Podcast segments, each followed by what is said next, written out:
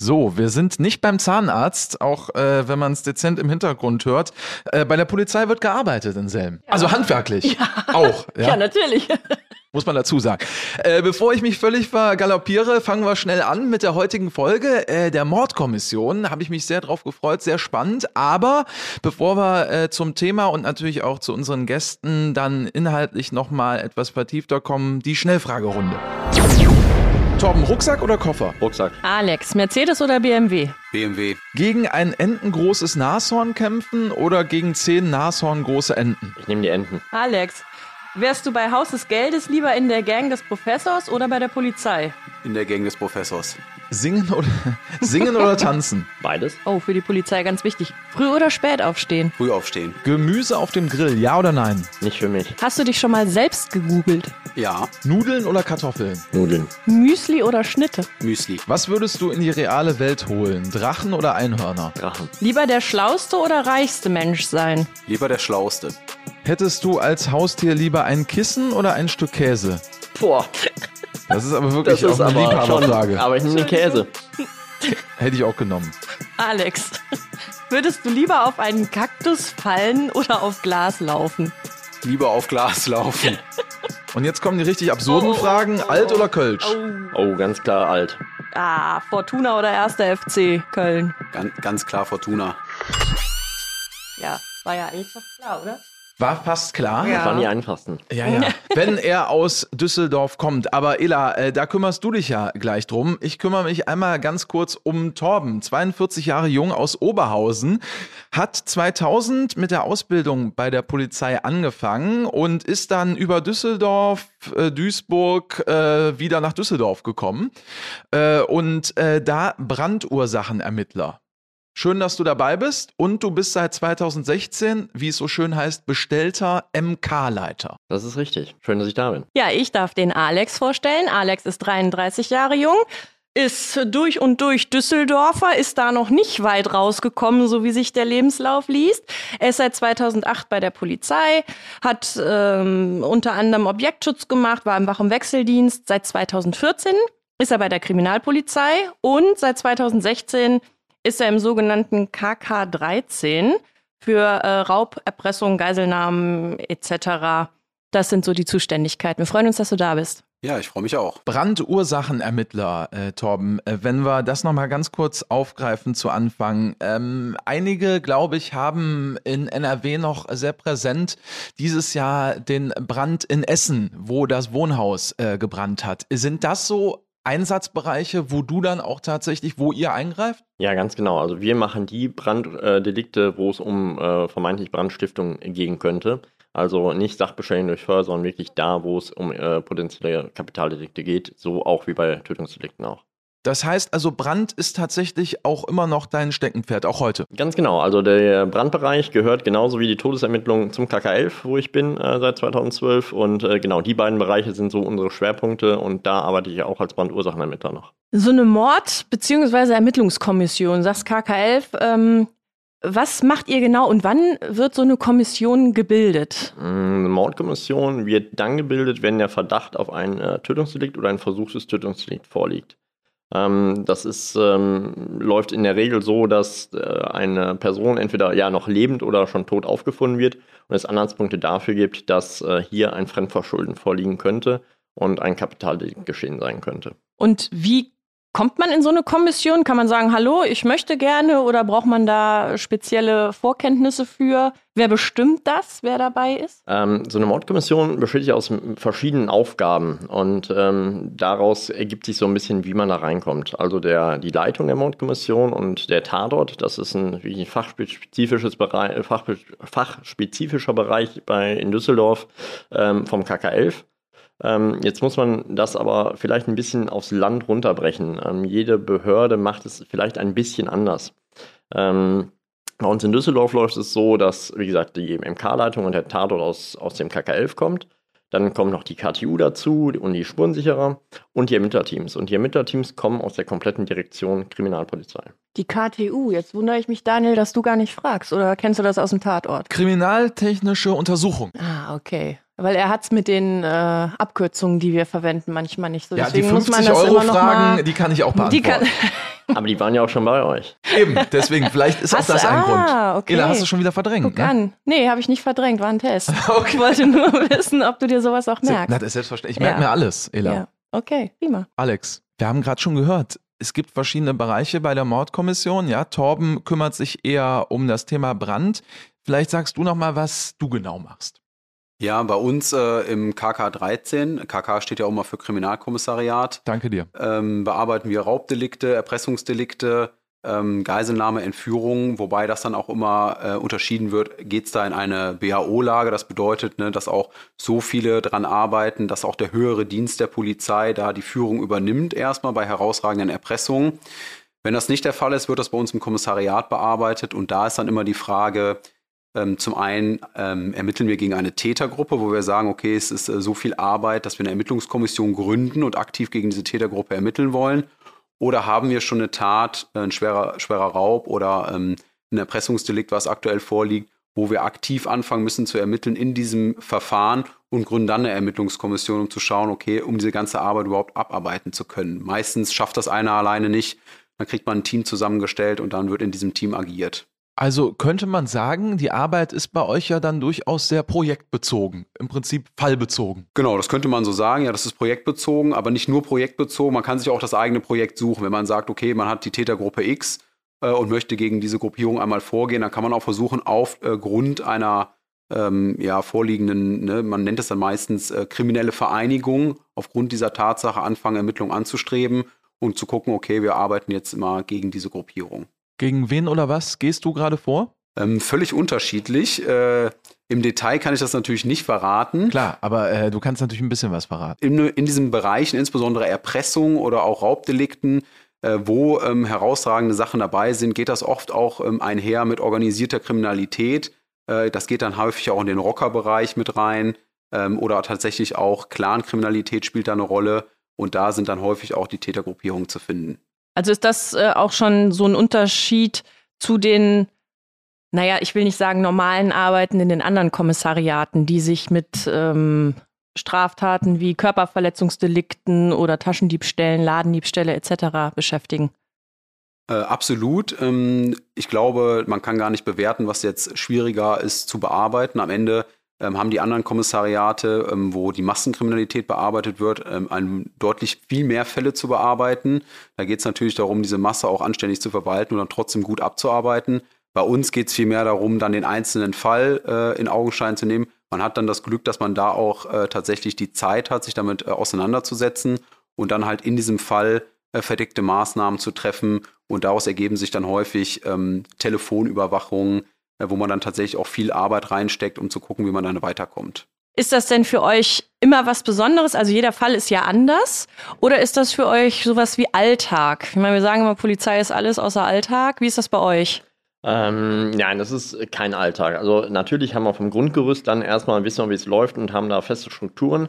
Aber der Fall an sich, der hat natürlich immer wieder was Neues und da muss man sich immer wieder drauf einlassen. Es sind anders handelnde Personen, die eine Rolle spielen ähm, und da muss man sich bei jedem Mal ganz neu drauf äh, einstellen. Wie sieht denn so ein Dienstalltag aus? Also ich hoffe und gehe mal davon aus, dass ihr jetzt nicht jeden Tag, obwohl, naja, gut, wenn ihr in so einer Kommission drin seid, dann habt, seid ihr damit schon beschäftigt. Nehmen wir mal an. Was hoffst du nicht, dass die jeden Tag arbeiten müssen? Nein, Ela, oder? aber nicht, dass jeden Tag äh, so viele Kapitaldelikte passieren. Nee, das hoffen wir natürlich ne, Sondern nicht, ja. so gibt's bei euch auch einen normalen Dienstalltag oder ist das eben, dass ihr immer in einer Ermittlungs- oder Mordkommission drin steckt? Nein, also natürlich haben wir auch einen Alltag. Ja, das ist, äh, wäre auch ganz schlimm, wenn das nicht so wäre.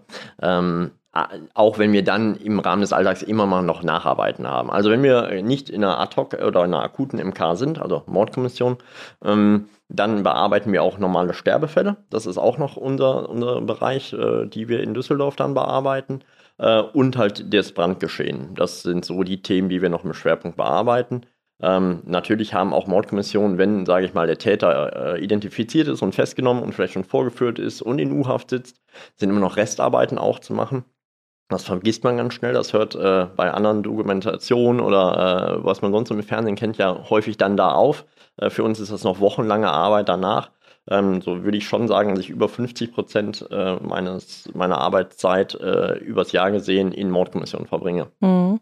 Und diese Todesfälle, von denen du gesprochen hast, das wäre jetzt beispielsweise die Oma ist morgens nicht mehr aufgewacht, die liegt tot im Bett, aber der Hausarzt äh, ist nicht erreichbar und es wurde ein unnatürlicher oder eine ungeklärte Todesursache angekreuzt. Dann kommt ja auch ganz ins genau, Spiel. du hast es ganz, ganz richtig äh, beschrieben. Genau so ist es. Ähm, wenn dann der Notarzt kommt, der einfach die Krankengeschichte von dem Patienten nicht kennt und ähm, der Notarzt sagt einfach, mein Fokus liegt darauf, äh, lebende Menschen noch zu retten. Der wird sich also nicht äh, intensiv damit beschäftigen, um zu sagen, warum ist dieser Mensch tot, sondern er bescheint dann einfach eine ungeklärte Todesart. Wenn der Hausarzt dann nicht erreichbar ist, dann haben wir schon einen ersten Verdächtigen, oder? Kommt aber durchaus vor. ja? Ja, es kann ja auch mal durchaus äh, nachts gestorben werden, Daniel. Da ist so eine Praxis vielleicht nicht erreichbar. Ah, okay, jetzt, Ja. jetzt habe ich es auch verstanden, ja. Seid ihr denn dann auch ähm, in der Rechtsmedizin, also bei Obduktionen anwesend, wenn vielleicht bestimmte Fälle untersucht werden oder seid ihr davon verschont? Ja, das gehört auch zu unserem Job dazu, genau. Also sowohl in MKs, da sind wir bei der äh, Obduktion immer dabei. Und ähm, im Rahmen des Todesermittlungsverfahrens, also wenn wir nicht den Hinweis auf ein Fremdverschulden haben, ähm, kommt es aber dennoch vor, dass wir auch Obduktionen äh, anregen bei der Staatsanwaltschaft und äh, ein Richter muss dann sagen, ob es diese Obduktion geben wird. Und wenn wir die haben, dann sind wir ein sogenannter Identifizierungszeuge. Also wir sind auch mit bei der Obduktion dann dabei. Wie ist das für euch? Stelle ich mir jetzt schwierig vor. Ja, vielleicht antworte ich da mal. Das ist Ja. auch ein guter Grund, warum ich im KK 13 bin. Da ist das nämlich nicht so häufig so, dass man zu einer Obduktion fährt. Es ist schon auf jeden Fall ein sehr spezielles Ereignis. Ich habe es auch schon mal mitgemacht. Man muss sich natürlich wie äh, in vielen Dingen bei der Polizei auch erstmal ein bisschen dran gewöhnen. Ne, Das ist schon eine Gewohnheitssache. Ich glaube, normal wird das nie, wenn äh, ein Mensch obduziert wird. Und ähm, ich glaube, es ist auch völlig äh, menschlich zu sagen, dass das jetzt keine gute Erfahrung ist, dabei zu sein. Das ist sehr interessant aus rein medizinischer Sicht, aber schön würde ich es jetzt nicht beschreiben. Und braucht man sicherlich im Alltag auch nicht, ne? Nicht unbedingt. Torben, es gehört einfach dazu. Genau, Ja. also für mich ist es, äh, es gehört für mich dazu. Ähm, ich habe das Glück, dass ich mit den Obduktionen an sich kein Problem habe. Ich äh, habe ein Problem mit Gerüchen, was jetzt auch nicht die perfekte Voraussetzung eigentlich fürs KK11 ist. Ähm, viele sagen, da gewöhnt man sich dran. Ich kann sagen, jetzt nach äh, zehn Jahren fast nein. Aber ähm, ich weiß halt damit umzugehen. Es gibt ja Tricks, ne? Aber die helfen wahrscheinlich auch die nicht. helfen Wäscheklammer. gar nicht. Ja, also ja, die, die Wäscheklammer oder Öle oder was auch immer, ähm, die helfen tatsächlich nicht, weil wenn man danach dann nochmal in die Situation kommt, ist es noch schlimmer. Hm. Hast du da auch so Trigger dann bei bestimmten Sachen, dass du dann genau das wieder riechst? Das hört hatte man ja ich immer wieder. tatsächlich schon einmal, Ah. ähm, ganz extrem. Ähm, da hatte ich einen Geruch oder einen, einen Geschmack äh, nach der Obduktion auf der Zunge. Und abends habe ich ein Stück Käse, also mein Haustier, äh, Die aus, dem Kühl aus, ja. aus dem Kühlschrank äh, gehabt. Und ähm, war genau dieser Geschmack auf der Zunge. Und diesen Käse habe ich äh, ein Jahr lang nicht essen können. Und es war ein sehr leckerer Käse eigentlich, aber es geht wieder. Geht jetzt wieder. Es das ist die wieder. Hauptsache. Genau. Okay. Sehr gut. Ähm, wie ist das denn bei euch, wenn wir an irgendwelche Krimis im Fernsehen denken? Dann haben wir ja die Kriminalpolizei oftmals gerade Kaffee trinkend, äh, schwelgend, aus dem Fenster rausguckend äh, und dann auf einmal eine Vision habend äh, im, im Auge. Ja, manche wachen auch dann morgens irgendwie da auf und zack haben sie irgendwie die Lösung. Ist es bei euch ähnlich und warum nicht? Also ich glaube, das muss man ziemlich äh, differenzieren. Äh, erstens, ähm, bei uns werden die, also im Fernsehen ist es ja häufig dann doch so, dass auch derjenige, der ermittelt, äh, vor dem SEK dann in die Wohnung geht und den Täter festnimmt. Und alleine. Meistens alleine, genau. Das ist schon relativ äh, realitätsfremd. Äh, bei uns arbeitet in so einer Kommission ein großes Team. Ähm, man macht morgens eine Besprechung und da kommt tatsächlich, man hat manchmal nachts diese Ideen, ne, die sich dann vielleicht auch der eine oder andere aufschreibt. Man bespricht sich morgens, das ist dann schon ganz cool. Da hat man dann diesen Ideenpool, der zusammenkommt und dann ist auch dieser Aha-Moment und man hat neue Ermittlungsmöglichkeiten oder Schritte, die man geht. Aber es ist doch dann viel mehr aufgeteilt. Ne? Es gibt dann Spezialisten, wie du vorhin schon gesagt hattest, bei der KTU, die für die Thematik Spuren zuständig sind. Es gibt Spezialisten, die dann in dem Bereich auch der ähm, Telekommunikationsüberwachung tätig sind. Und all die arbeiten zusammen, aber es gibt nicht den einen, der dann tatsächlich äh, alles alleine macht und vorprescht. Ne? Aber wenn du jetzt schon sagst, manchmal kommt auch nachts eine Idee, also das ist kein Job jetzt bei euch, äh, den man dann nach 17 Uhr äh, beiseite legt? Auf keinen Fall. Also ähm, wenn man dann in einer größeren Kommission ist und noch gerade der ähm, Täter flüchtig ist oder auch ähm, dann sitzt man zu Hause und oft nimmt man Ideen ja auch mit nach Hause, äh, lässt das ganze Re Revue passieren und dann merkt man, okay, da gibt's noch zwei, drei Möglichkeiten. Ich schreibe mir das dann meistens auf oder schnell eine Mail ins Büro, um dann nochmal zu überprüfen, okay, dann können wir am nächsten Tag daran weiterarbeiten. Ja, ist schon ein ganz schöner Einsatz. Ne? Also ihr löst die Fälle nicht in 90 Minuten, so wie man es manchmal im Fernsehen beobachten kann. Sehr, sehr selten. Selten. Bestimmt auch schon vorgekommen. ähm, jetzt hast du gerade gesagt, Alex, dass natürlich viele verschiedene in den ähm, Kommissionen arbeiten. Gibt es denn da auch Nicht-Polizisten? Also, oder sind das alles ähm, Polizisten, die vorher mal im Wach- und Wechseldienst waren und zur Kripo gewechselt sind? Oder gibt es auch Regierungsbeschäftigte beispielsweise? Oder? Es gibt auch Regierungsbeschäftigte. Da ist ja mittlerweile auch die äh, bei der Polizei das ja so, dass da auch viele Bereiche von Regierungsbeschäftigten ähm, ja, mitgestaltet werden und auch tatsächlich vorrangig da gearbeitet wird, insbesondere im Informatikbereich, ähm, auch im Bereich der Spurensicherung. KTU sind auch relativ viele Regierungsbeschäftigte und man verteilt auch Aufgaben extern, ne? beispielsweise ähm, die Rechtsmedizin. Es gibt auch verschiedene Fälle, ähm, wo wir extern Sachen von IT-Sachen hinschicken, um das auswerten zu lassen. Äh, man ist da nicht nur durch äh, Polizisten und Polizistinnen ähm, sondern auch vielmehr ein großes Team aus den verschiedensten Leuten. Kommissar Danger, der Podcast. Bewertet uns gerne auf Spotify, Apple Podcasts und überall da, wo es Podcasts gibt. Und wie immer bei der Polizei gilt, je mehr Sterne, desto besser. Wie viel ist denn wirklich Arbeit im Büro und vor Ort? Also in, gerade in der Mordkommission äh, haben wir den größten Anteil tatsächlich äh, draußen vor Ort, weil im Büro ähm, kommen wir nicht weiter. Ne? Also ähm, ich als Leiter von der Mordkommission, ich habe den Job, der am meisten noch im Büro sitzt. Aber äh, allein beim Tatort, wenn wir damit anfangen, die müssen vor Ort arbeiten, Zeugensuche, das ist wirklich Klinkenputzen, wie wir so schön sagen. Ähm, da müssen wir raus auf die Straße und müssen da ganz viel ermitteln, ähm, weil die äh, Hinweise kommen nicht zu uns. Ähm, natürlich gibt es manchmal Zeugenaufrufe, wo wir dann auch damit arbeiten, dass sich hier bei uns aktiv melden. Aber nichtsdestotrotz versuchen wir vor Ort so viel wie möglich zu ermitteln. Das heißt, es ist schon Arbeit auf der Straße. Jetzt kann ich mir vorstellen, gerade im Zeitalter der Handys, Social Media und so weiter, ähm, wird es vielleicht sich auch noch mal ein bisschen verändert haben, dahingehend, dass Menschen, die euch dann sehen, das auch total spannend finden und irgendwie zum Handy greifen. Das war vielleicht vor 30, 40 Jahren noch anders. Wie nehmt ihr das wahr? Das stimmt, da kann ich dir oder heute nicht widersprechen, das ist wirklich so. Ähm, natürlich hat es, wenn jetzt äh, wir in, wir arbeiten ja ohne Uniform, wenn wir in Zivil sind, hat es nicht so einen großen äh, Reiz, sage ich mal. Ähm, wenn da zwei Menschen äh, vor einer Tür stehen und mit jemandem reden und die tragen normale zivile Kleidung, ist das nicht so aufsehenerregend, als wenn da jetzt die uniformierten äh, Kräfte sind. Oder wenn wir im, äh, zum Ende zu einer Mordkommission zum Beispiel, wenn wir eine Täterfestnahme haben mit Spezialeinheiten, ähm, das sorgt natürlich schon mal eher für Aufsehen. Ähm, was wir natürlich versuchen, dass wir das möglichst klein halten. Ja, also äh, da muss man dann manchmal den Menschen auch weiterhelfen, ja, dass man sagt, hier, wir arbeiten übrigens hier, wäre nicht schlimm, wenn das Handy wieder einpackt. Genau, es ist äh, eine Kommunika ein Kommunikationsthema, richtig. Und wie, wie kann man sich das vorstellen? Wann kommt ihr denn ins Spiel? Also ihr seid wahrscheinlich unmittelbar nach den Taten am Tatort, um auch bei der Spurensicherung zu unterstützen oder dann direkt Zeugen zu ausfindig zu machen? Wie kann man sich das denn vorstellen? Na, nach den Taten nicht unbedingt. Es mhm. kommt darauf an, wann wird äh, die Tat entdeckt. Ja, also wenn wir ein, ja, ein, ein, so. ein genau, wenn wir nach eine Leiche, genau, ja. nach Entdeckung, ja. nach Entdeckung sehr zeitnah, also ähm, in der Regel wird dann, sagen wir mal, ein theoretischer Fall, die 110 gewählt und die Kollegen äh, von, äh, vom Streifendienst äh, nehmen sich der Sache zuerst an dann wird aber sehr schnell die äh, sogenannte K-Wache, also die Kriminalwache, die uns halt äh, außerhalb der Regelarbeitszeiten ja auch vertritt, äh, alarmiert. Und ähm, die nehmen dann sehr zeitnah Kontakt auch zu uns auf in der, in der Mordkommission. Also auch nachts, wenn, ich weiß, die K-Wachen, die sind ja rund, also die sind dann da, wenn das normale Kommissariat nicht besetzt ist, nicht in allen Behörden. Aber habt ihr dann auch Rufbereitschaften? Das heißt, ihr werdet auch nachts rausgeklingelt oder übernehmen das die Kollegen, Kolleginnen von der K-Wache so lange, bis ihr morgens zum Dienst kommt, dass quasi der Tatort abgesperrt ist und wie auch nee, immer. Nee, also wir sind schon, wir sind, sitzen in Bereitschaft, wir mhm. sind in Bereitschaft, also wir machen ganz normal Montag bis Freitag unsere ähm, Arbeitszeit und machen zusätzlich halt dann immer noch wochenweise, wechseln wir das durch, äh, die Bereitschaft und in Bereitschaft bei uns ist der Leiter der Mordkommission, das Tatort, dann haben wir zwei Ermittlerteams, also vier Kollegen oder Kolleginnen aus der Direktion Kriminalpolizei und die KTU. Also sind schon einige, die da äh, mhm. äh, jeden Tag im Land Bereitschaft versehen. Was ist denn so ein Mord, Torben, wo du ja schon ein paar Jahre dabei bist, äh, der dir noch besonders in Erinnerung und präsent im Kopf ist? Mhm.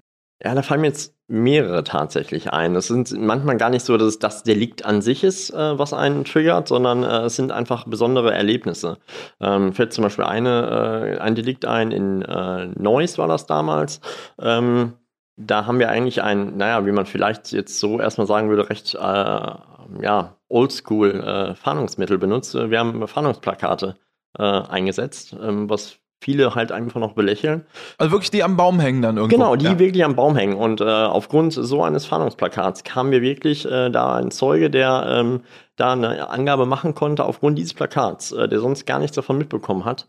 Ähm, der meldete sich dann äh, einige Zeit später und äh, wirklich aufgrund eines Plakats. Und sowas bleibt in Erinnerung, weil viele einfach immer sagen, ja, Fahndungsplakat, das bringt nichts, wir müssen Social Media, das bringt alles. Ist auch wichtig, aber äh, es gibt auch noch tatsächlich mal die, die Möglichkeiten, äh, außerhalb also der analogen Technik noch was zu machen, genau. Das sind so Sachen oder ähm, ja, wenn, wenn du äh, Sachen, wenn du lange arbeitest und es steht schon kurz vor Aktenzeichen XY zum Beispiel, das ja, äh, wo die meisten, die jetzt hier zuhören, es auch kennen dürften, ähm, und die sind schon gerade dabei, eigentlich den Film zu drehen. Und, äh, und auf einmal kommt ein Zeuge um die Ecke und ähm, du musst komplett wieder alles neu orientieren und kriegst aufgrund dessen dann ähm, den Fall geklärt. Das war, äh, das, das sind so eindruckende Erlebnisse. Aber das ist tatsächlich für euch auch ähm, wichtig, äh, ein Baustein irgendwie in eurer Arbeit, dann die Öffentlichkeitsverhandlung? Auf jeden Fall. Also wenn wir, ähm, wir haben zum Glück meistens, ist, haben auch eine sehr hohe Aufklärungsquote, muss man auch ganz ehrlich sagen, wir haben ja in der Regel Beziehungstaten. Ja, also die Menschen, die äh, sich gegenseitig irgendwas antun, haben in irgendeiner Form eine Beziehung zueinander. Ähm, wenn es nicht so ist, dann wird es schwieriger. Ne? Zum Beispiel äh, zwei Menschen, die sich nicht kennen, äh, kommen auf einmal nachts in Streit. Ähm, da wird es dann immer sehr schwierig und da sind wir dann insbesondere auf Zeugen angewiesen, weil wir sagen, okay, diese Menschen hatten eigentlich vorher keine Probleme miteinander und auf einmal ist einer das Opfer. Und ähm, da sind wir dann insbesondere auf Zeugen angewiesen, genau. Viele, das erleben wir auf den Messen immer wieder oder auch in Fragerunden, möchten direkt zur Kripo. Wie ist das bei euch gewesen, Alex? Du, wenn ich es richtig im Kopf habe und auch gesehen habe, drei Jahre warst du quasi auf der Straße. War das schon immer dein Wunsch, zur Kripo zu gehen oder hat sich das im Lauf deiner Dienstzeit auf der Straße entwickelt? Vielleicht auch durch spezielle Einsätze, wo du gesagt hast, da will ich jetzt doch mal auch sehen, wie es weitergeht, nachdem ich die Anzeige aufgenommen habe. Es gibt verschiedene Aspekte, die dazu geführt haben. Zum einen ähm, hatte ich eine sehr gute Erfahrung im, Rahmen, im Rahmen meiner Praktika, als ich das Studium bei der Polizei gemacht habe. Da hatte ich äh, drei Praktika bei der Kriminalpolizei, die waren alle drei super und äh, da hatte ich das Glück, auch in einer Ermittlungskommission mitzuarbeiten im Bereich der Betäubungsmittelkriminalität. Das hat äh, sehr viel Spaß gemacht, das war super interessant und ähm, mein Vater ist tatsächlich auch bei der Polizei, ist bei der Kriminalpolizei. Da wird man natürlich damit sozialisiert mhm. auch. Äh, und zuletzt, äh, als ich dann auf der Straße war und äh, zwei Jahre in der Düsseldorfer Altstadt gearbeitet habe, da hat man sehr viele Fälle aufgenommen und irgendwann hat es mich auch interessiert, wie geht es denn mhm. weiter? Ähm, und man gibt es ja immer zu dem Zeitpunkt ab, wo man denkt, okay, man müsste noch so viel machen. Und da war dann der Punkt gekommen, okay, äh, ich möchte auch auf die andere Seite quasi wechseln und das weitermachen. Und das waren für mich dann so die ausschlaggebenden Punkte zu sagen, okay, ich gehe relativ früh zu Kripo. Und bereut hast du es nicht? Äh, absolut nicht. Und bei dir? Ähm, mein Werdegang oder bereut? Beides. Also, genau, also, also bereut habe ich es auf gar keinen Fall. Ähm, jeden Tag freue ich mich tatsächlich, ähm, wieder diese Arbeit aufzunehmen. Aber ich hätte es auch mal interessant gefunden, wenn du gesagt hast, äh, jetzt Torben, äh, nee, ich finde es eigentlich total scheiße, was ich mache. Das haben wir noch nie gehört, diese Antwort. Ja. Da hättest du uns wirklich ja, alle überrascht. Mal, ja, ähm, so ja, Tut mir leid, auch ich, auch ich bin nicht der Gast, der das äh, heute dir bietet. Ähm, genau, und ähm, ja, ich bin äh, zu Kripo gekommen. Also Kriminalitätsbekämpfung hat mich total schon von Anfang an gereizt. Ähm, hat dann noch ein bisschen bei mir gedauert, war dann eigentlich mehr so im operativen Bereich tätig der Kriminalitätsbekämpfung ähm, und bin dann aber, ähm, habe ich gesagt, okay, jetzt kommt genau der Step, wie Alex auch gerade sagte, ähm, jetzt will ich wissen, wie, wie geht es danach weiter und ähm, dann habe ich nach meinem Studium, ähm, bin ich dann direkt auch zur Kripo gekommen und dann glücklicherweise für mich direkt ins KK11, ähm, so dass da ähm, tatsächlich dann der Weg für mich ein sehr, sehr cooler war, wie ich sagen muss. Das ist ja für viele das Ziel. Ne? Also ich kenne auch ganz viele, die immer sagen, ja, Kripo wäre total cool, KK11, könnte ich mir vorstellen, 12 ja auch, Sexualdelikte und eben Raub und äh, was dazu gehört. Was würdet ihr denn den interessierten Anwärterinnen und Anwärtern empfehlen? Ähm, Hospitation geht wahrscheinlich, wenn sie fertig sind. Alex, du hast gerade gesagt, Praktika, Abschlusspraktika gibt es, gibt diverse Praktika. Ähm, das wäre wahrscheinlich ein Tipp, dass man sich da dann für bewirbt quasi. Genau, solange wir noch nicht die Möglichkeit haben, dass man sich direkt bewerben kann bei der Kripo, ähm, würde ich das auch sagen, dass man einfach versucht, sich ein Netzwerk aufzubauen, ähm, dass man guckt über die Praktika oder vielleicht, wenn man da auch nicht die Chance hat, wobei Ein K-Praktikum hat jeder mittlerweile ja. Das ist ja nicht mehr so wie ich suche es mir mal aus.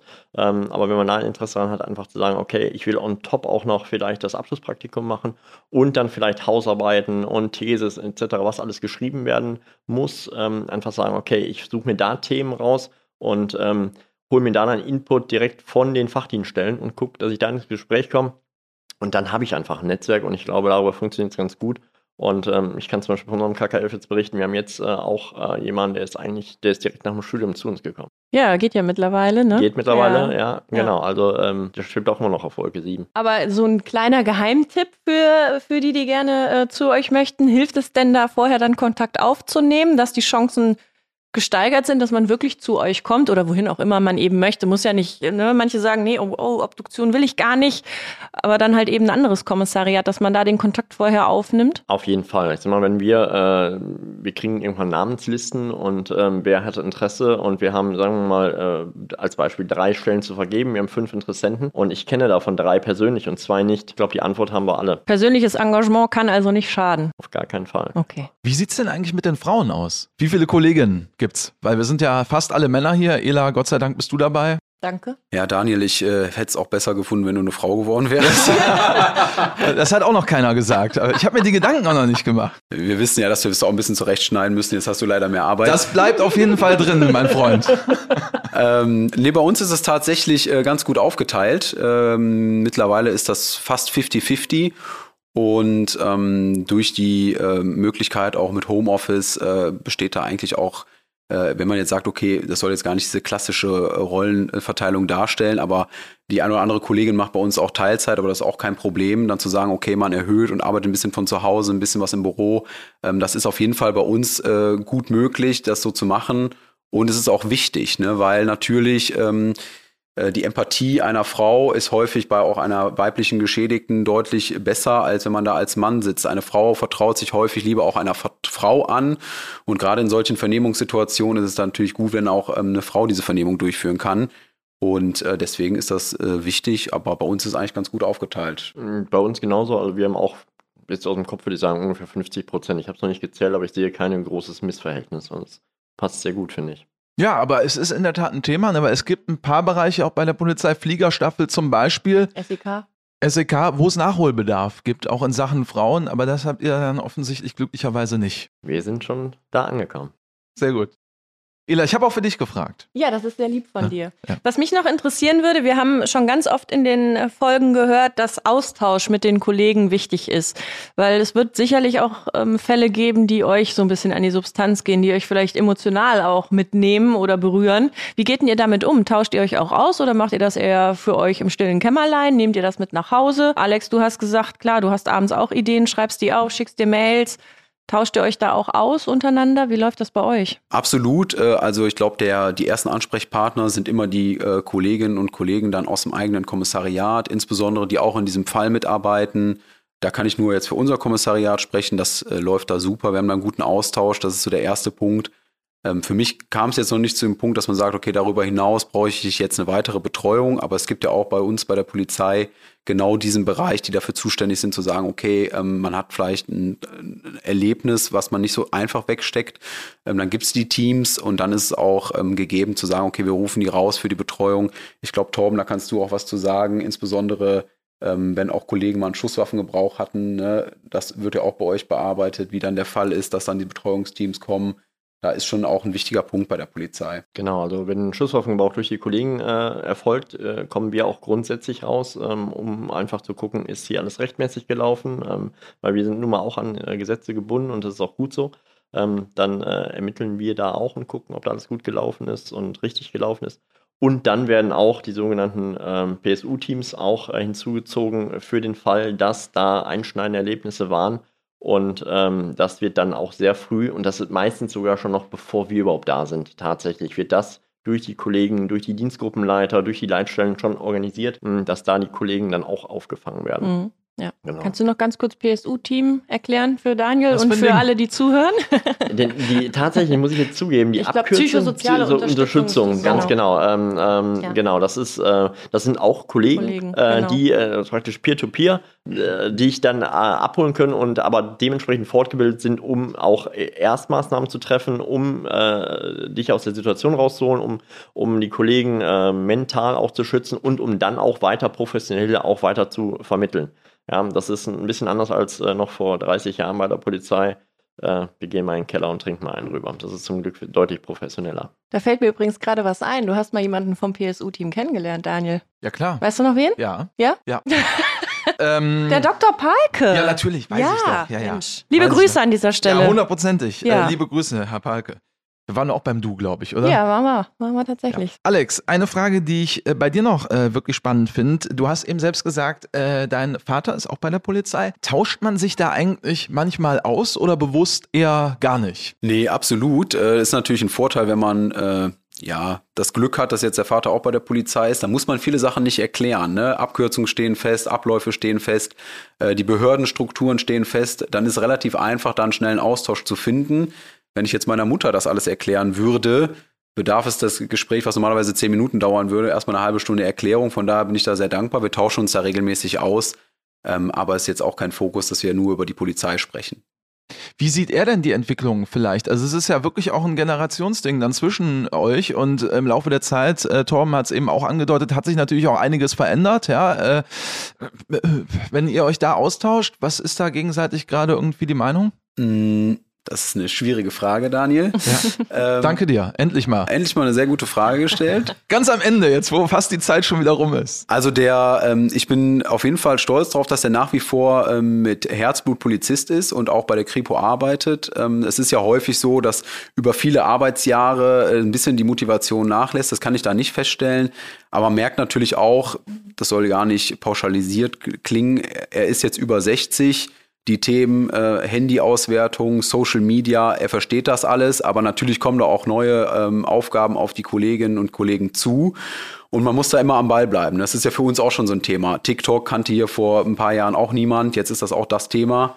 Äh, von daher ist es halt immer irgendwie so ein Punkt, man muss sich immer permanent fortbilden, am Ball bleiben. Von daher ist das, bin ich da froh, dass er dabei ist und ich glaube, das ist auch das A und O in dem Job. Aber ich finde, das ist ja eigentlich genau das Thema, oder? Am Ende des Tages, weil es war vor ein paar Jahren, glaube ich, noch so, äh, dass man sehr lange warten musste, bis man zu euch kommen durfte. Inzwischen hat man also auch erkannt, man braucht auch die jüngeren Menschen. Ganz genau. Und ähm, witzigerweise, ich habe sowohl mit Alex schon in der Mordkommission gearbeitet, aber als auch mit Alex Papa. Und äh, wer ist fähiger, Tom? Jeder in seinem Fachgebiet. Sehr eine, diplomatisch, ja. Eine Rakete, absolut, ja, genau. Ähm, nee, also da sieht man ja auch, wie wichtig gerade dieser, dieser Wissenstransfer ist. Also, dass wir nicht diesen harten Cut haben, ja, ähm, den wir noch vor ein paar Jahren hatten, ähm, dass wirklich zwischen denen, die jetzt bei der Kripo sind und kommen, da waren 15 Jahre zwischen, dazwischen fehlt uns der Mittelbau. Das haben wir zum Glück gerade jetzt nicht mehr. Das wächst sich gut raus, sehr organisiert und äh, dadurch funktioniert auch ein Wissenstransfer, dass wir einfach sagen, die alten Hasen können auch die Sachen, weil was früher gut war, ist heute nicht schlecht. Es ist nur viel, viel mehr dazugekommen. Und das ist ganz wichtig, dass wir da einfach, dass die alten Kollegen ähm, mit ihrer Erfahrung mit reingenommen werden, genauso wie die Jungen schon abgeholt werden, wo die sagen, ja, das weiß ich noch nicht. Ich sage, aber ihr seid motiviert. Und ähm, so, finde ich, klappt auch dann die Mordkommission am allerbesten. Schönes Schlusswort und Auf wir haben ja alle, oder? Die Alten und die Jungen, das ist das Schöne. Ja. Ne? Ja, das stimmt. Deswegen. Kommen alle gerne zu uns. Ja. Ist so mein Eindruck. Ich dachte, unsere Hörer und Hörerinnen, Ela. Na, ich dachte, ja, aber ich dachte jetzt erstmal hier, weil wir haben alte und junge äh, da, Gäste. Wir haben alle alte und junge, ja. Und du hast mich ja noch nicht aussprechen lassen. Ich wollte natürlich auch äh, unsere Zuhörerinnen und Zuhörer noch erwähnen. Jetzt äh, bedanke ich mich erstmal bei unseren Gästen. War sehr schön mit euch. Vielen Dank. Ja, danke auch. Danke schön. Tschüss, danke, Ciao. dass ihr hier wart. Tschüss. Kommissar Danger, der Podcast.